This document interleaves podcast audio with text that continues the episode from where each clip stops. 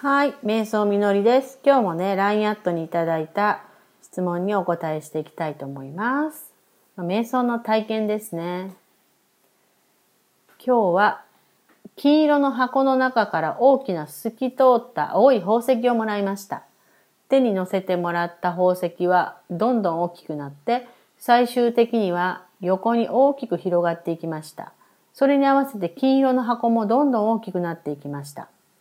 最近受け取るものが高く伸びたり大きくなったり形が変容していくのがとても面白くまたその光景が圧巻でわーっとなります。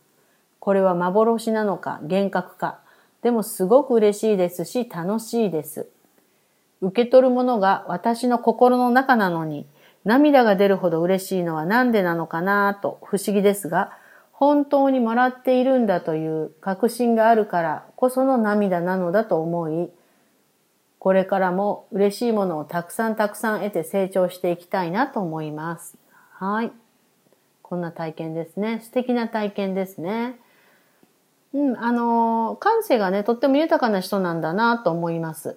で、涙が出るほど嬉しいのはですね、一つにはですね、自分はもらってなかったっていうその思いが強いっていうことなんですね。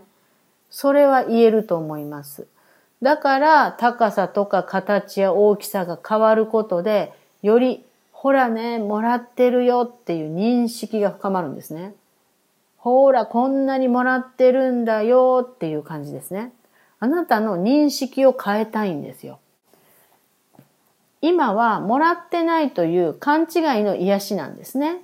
だからこの体験で OK なんですけれども、この体験がずっとずっと続くって言うと、それを許しがってる場合じゃないんですね。ここからですね、もっと成長して出てきてほしいわけですね。もらってないんじゃなくって、自分がもう無尽蔵に持ってるし、自分がもうもらうんじゃなくて、与える方に回る段階に入ってきてるんだよっていうことなんですね。与えるにはですね、自分が持ってないとできないわけですね。だからもう極上の体験なわけですよ。もらって嬉しいっていうんじゃなくて、与える方ですね。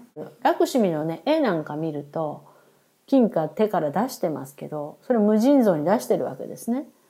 でも、それでラクシミも、ラクシミ自体も楽しいんですよ。うん。極上の体験をしてるわけですね。ここを目指していけばいいんですね。なので、こういう人には何がいいでしょうね。あの、ぜひね、親孝行してみてほしいですね。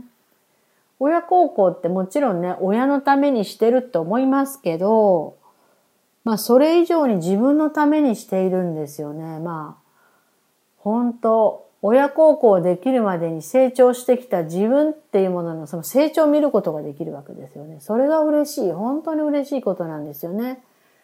もらってないでも、もらうでもなくても、与えるっていうことですね。もう与えるっていうのは持ってることを認識せずにはいられない極上の体験なわけですね。だからね、こちらの方に入っていってください。